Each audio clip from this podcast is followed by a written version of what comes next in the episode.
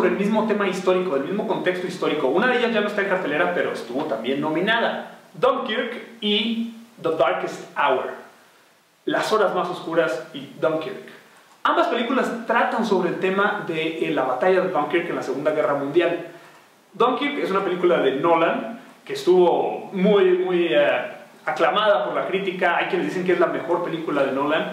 Y como trata únicamente sobre este tema, es una historia sencilla de la cual ya conocemos el final, pero es muy cinematográfica, con muy poco diálogo, hay distintos personajes principales, no hay un protagónico, y, e historias pequeñitas te van armando esta, esta película con una fotografía impecable, un sonido ambiental muy, muy envolvente y tensionante, eh, la edición está muy agradable, Dunkirk, más que una gran película, a mí se me hace una gran experiencia. Si pueden irla a ver en el cine, véanla en el cine o en la tele con sus audífonos para que nadie los interrumpa y se metan en esta sensación. Más que la historia es eso, la sensación de estar atrapados en un lugar sin poder ser rescatados. Eh, estos, estos soldados, ya sea en la tierra o en el mar, sientes la, la impotencia, ¿no? Sientes esa desesperación, lo logran muy bien. Y cada personaje tiene su propia historia si te atrapa uno de ellos, a lo mejor otro no tanto, pero te enganchas con lo que está sucediendo con uno. Y como vamos alternando las historias, es entretenida, es una experiencia distinta. Como historia en sí a mí no me gustó tanto, porque me gusta el, eh, cine de, de, Christopher Nolan y me gustan las historias principalmente. Me gusta su manera de contar una historia, su manera de contar Interestelar, de contar Memento, de contar Inception hasta Batman me atrae esa forma de contar una historia de un personaje central o con pocos personajes centrales. Aquí es distinto porque es un hecho histórico, algo que se le aplaude a Nolan, ¿no? Se aventó a firmar un hecho histórico y salió de su zona de confort, que es mucho la fantasía y las eh, situaciones, ciudades, contextos imaginarios. Pero bueno, se llevó muchos Oscars, muchos premios, hay que verla por la experiencia. A mi amigo Alex dice que a él sí le gustó y que para él es de las mejores. Bueno, salvo Interestelar, ¿no, Alex?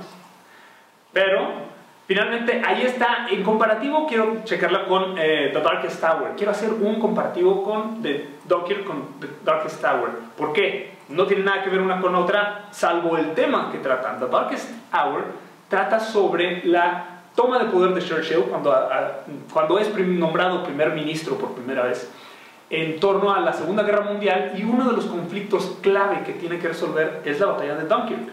Entonces, si ven las dos películas, una después de la otra, van a comparar lo que está pasando tanto con los soldados en tierra y en mar, como con los eh, políticos y los diplomáticos que intentan resolver esta situación desde fuera.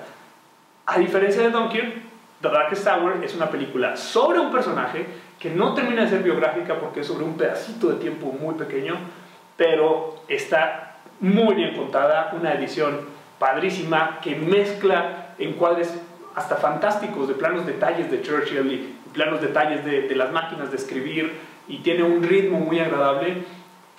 Por supuesto, la actuación es lo mejor de, esta película, de Dark Tower.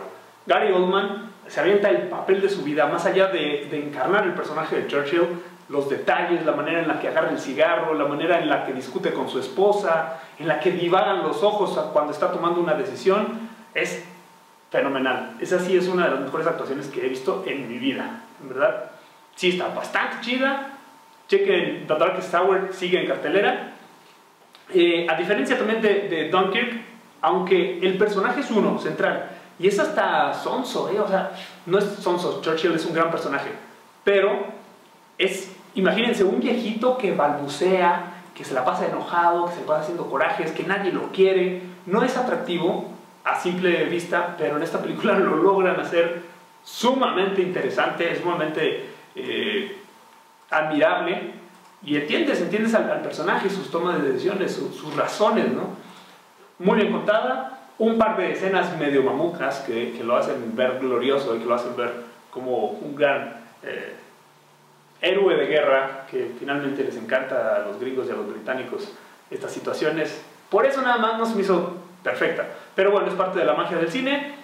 Sí se la recomiendo. Yo también le doy un 9 de 10 a The Darkest